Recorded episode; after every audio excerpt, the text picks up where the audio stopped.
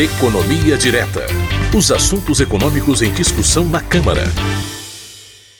Muito bem, Economia Direta, o quadro conduzido pelo economista Fernando, Fernando Gomes, que nos explica sempre o que está em discussão aqui na Câmara dos Deputados sobre temas econômicos que afetam o nosso bolso, afetam a economia nacional. Fernando, tudo bem com você? Bom dia, Márcio, tudo bem? Bom dia aí para todo mundo que nos acompanha. Tudo perfeito. Bom, hoje a gente vai falar de duas medidas provisórias, não é, Fernando Gomes? A primeira, ela reformula toda a legislação sobre aviação civil. Ela, segundo o texto, promete acabar com a diferença entre serviços aéreos públicos e privados, além de outras alterações propostas no texto encaminhado pelo governo federal. Fernando, explica para a gente então quais são os principais pontos dessa medida provisória e o que pode mudar para quem viaja de avião. É, pois é, Márcio.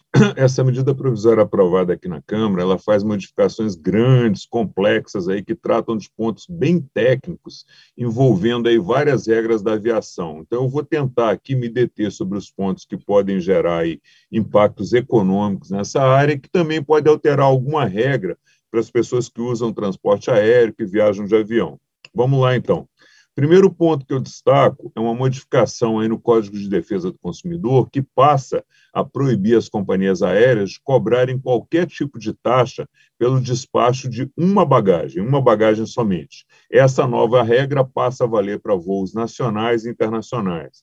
Nos voos nacionais, passageiros vão poder despachar uma bagagem de até 23 quilos, sem pagar nenhuma taxa, e nos voos internacionais também pode ser despachada uma bagagem, um pouquinho mais pesada, 30 quilos. Só lembrando, Márcio, que essa era a regra anterior. Você podia despachar uma bagagem gratuitamente, acho que todo mundo se lembra disso aí, né? Aí as companhias aéreas conseguiram sensibilizar o Congresso, mudaram essa regra, argumentando que seria justo cobrar a bagagem e que haveria uma redução do preço para as pessoas que não despachassem a bagagem.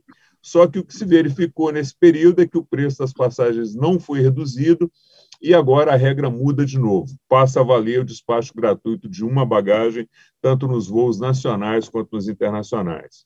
Também aí nessa área de mudança de re... nas regras para quem usa o transporte aéreo, a gente teve outras modificações. Né? A companhia aérea agora ela pode deixar de vender passagens a quem criar confusão em voos.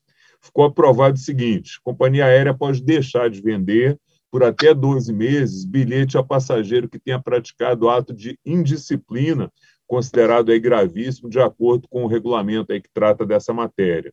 Outro ponto importante também nessa área é que os dados de identificação do passageiro que criou confusão e teve o ato classificado aí como gravíssimo, ele pode ser compartilhado pela companhia que teve o problema com outras companhias aéreas.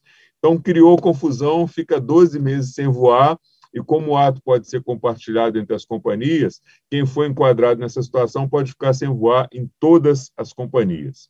Vamos lá agora para a área mais financeira, mais econômica, Márcio. Primeiro ponto, a ANAC agora ela passa a ter mais poder regulatório para criar e extinguir tarifas que são cobradas aí das companhias aéreas e também dos passageiros pelo uso da infraestrutura, pelo uso dos aeroportos. Né? Esse tipo de tarifa ele constava da Lei 6.009, 73, uma lei bem antiga, e foi revogada essa parte. Então, passa agora para a ANAC aí a, o poder, a competência de regulamentar e determinar essas tarifas. O pagamento com atraso permanece ainda acima de 30 dias, sendo tendo correção monetária, mais 1% de juros, e em caso de falta de pagamento dessas tarifas, a administradora do aeroporto ela pode, desde que com aviso prévio, exigir o pagamento antecipado da dívida ou suspender a prestação do serviço aí para as companhias aéreas. Só que agora é a ANAC que vai regulamentar essas situações aí de falta de pagamento e a possível suspensão do serviço. Então a ANAC passou a ganhar mais força, mais, mais competências aí com essas mudanças. Outra informação importante: a partir de 1 de janeiro de 2023, as concessionárias de aeroportos não vão precisar mais pagar a contribuição ao Fundo Nacional de Aviação Civil. A ANAC vai retirar esse valor das tarifas. O valor ele era cobrado de forma embutida dentro da tarifa, então quem pagava nem via, né?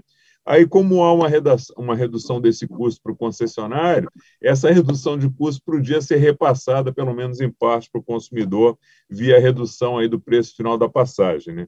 Essa é uma sugestão minha, tá? Não tem nada no texto sobre isso.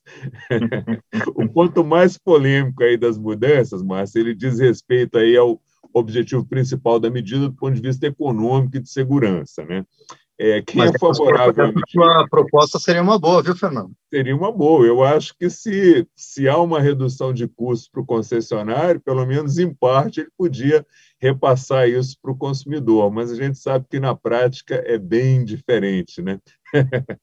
mas vamos lá.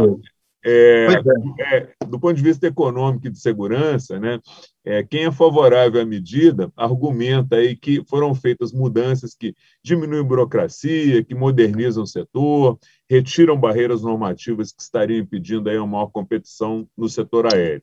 Aqui é bom sempre a gente lembrar, mas que medidas que diminuem burocracia, que aumentam o número de competidores em qualquer mercado, em regra, elas geram alguma melhora no preço dos produtos ou serviços para os consumidores por causa dessa competição entre as empresas. Né? A medida provisória ela promete também desburocratizar e melhorar a infraestrutura dos aeroportos, ela retira da lei que trata desse assunto uma proibição para que, é, para se construir aeroportos, mesmo aeroportos pequenos, tenha que haver autorização prévia da autoridade aeronáutica. Então, com a retirada dessa proibição da lei, o que fica valendo é que a construção de aeroportos, sem autorização prévia das autoridades, pode ser feita. A autorização vai ser dada depois. Aqui tem uma exceção, que são os aeroportos localizados na Amazônia. Nesse caso, a ANAC vai fazer um regulamento específico para essa região, porque é uma região bastante carente, com problemas aí nessa área de aviação, para melhorar a integração e o atendimento aí de comunidades que ficam bem isoladas na região Amazônia. A medida ela pode melhorar as condições de infraestrutura para as empresas e deve aumentar a competição, que, como a gente já disse, é muito bem-vinda e pode reduzir preços. Mas é aqui que entra também a crítica da oposição a essas flexibilizações. Né? A oposição argumentou nas discussões que dar permissão ao investidor para construir um aeroporto sem autorização prévia da ANAC seria muito perigoso, porque depois do investimento feito, depois de gastos aí bilhões na construção de aeroporto, seria praticamente impossível não conceder o credenciamento. E aí condições importantes de segurança podem não ser observadas. Então esse é o grande ponto do debate, somente as autoridades competentes aí, com conhecimento do setor é que podem fazer essa avaliação, Márcio. É, flexibilizar as regras, retirar os pontos burocráticos, modernizar o setor é muito importante, é muito bem-vindo, porque pode resultar em redução dos preços para o consumidor, em mais empresas e pessoas voando e, obviamente, em geração de empregos. Né? Só que isso não pode ser feito sem observar todas as regras de segurança operacionais, exatamente para garantir a segurança de quem voa, seja passageiro ou tripulante. Né? E aí, quem tem condições de avaliar isso a fundo são exatamente, é exatamente quem conhece bem do assunto, né? ANAC, Aeronáutica, todos os órgãos aí envolvidos com a aviação. Para finalizar, Márcio, a medida provisória ela autoriza o governo a realizar também parcerias público-privadas, né, as PPPs, para licitar oito aeroportos regionais no estado do Amazonas. É uma medida importante para a região, que é uma das mais carentes, como eu já disse, em termos de serviços aéreos. É, esses foram os principais pontos, e eu recomendo aqui que quem quiser se aprofundar mais nesse assunto, quem tem interesse direto nesse setor, para procurar a íntegra da medida provisória aqui no site da Câmara, né, câmara.leg.br, vai lá em proposições legislativas, coloca o número da medida provisória, que é o 1089 de 2021, baixa e faz uma leitura completa. São muitas modificações, muitos pontos bem técnicos, e a gente tentou trazer aqui os principais pontos sobre a ótica econômica e que trazem alterações para o consumidor. Lembrando que essa medida provisória ainda precisa passar pelo Senado e ser sancionada pelo presidente da República para virar lei e começar a valer. Bom, muito bem, Fernando. Sobre transporte aéreo é isso. Agora tem outra medida provisória também que foi votada pelos deputados que torna permanente a partir do ano que vem o benefício extraordinário que complementa o valor do Auxílio Brasil para as famílias que recebem menos de 400 reais por mês. Esse auxílio ele estava valendo só até o final deste ano. Quais os principais pontos dessa MP especificamente, Fernando? É isso mesmo, Márcio. A Câmara aprovou na semana passada né, essa medida provisória que transforma o benefício extraordinário que complementa o valor do, do, do, Auxílio Brasil em um benefício permanente a partir do ano que vem, de modo que a soma desses dois benefícios aí não seja inferior, não dê menos de 400 reais. O Auxílio Brasil ele tem um valor pago em média de 224 reais, né? As famílias que recebem apenas esse valor médio de 224 recebem também um complemento que, quando somado ao valor do Auxílio Brasil, totaliza 400 reais de benefício total. É bom a gente esclarecer, Márcio, que esse valor de 224 recebido a título de Auxílio Brasil é uma média, né, como o próprio nome diz. Tem família que recebe menos que esse valor, tem família que recebe mais. Isso vai depender de quantos tipos de benefício a família tem direito de receber. E quem é que tem direito de receber esse benefício? As famílias consideradas como em situação de extrema pobreza, de pobreza ou em situação de emancipação. As famílias em situação de extrema pobreza são aquelas que têm renda familiar per capita de até 105 reais. Lembrando aqui para quem nos acompanha que renda familiar per capita é renda familiar por pessoa da família. Então, cada pessoa da família ganha no máximo até 105 reais por mês, o que é realmente muito pouco, por isso a classificação como de extrema pobreza. Né? Já as famílias em situação de pobreza são as que têm renda por pessoa acima de 105 e até 210 reais.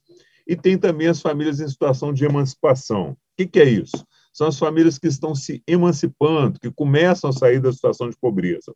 Essas famílias também recebem o benefício quando começam a sair dessa situação, até como um incentivo.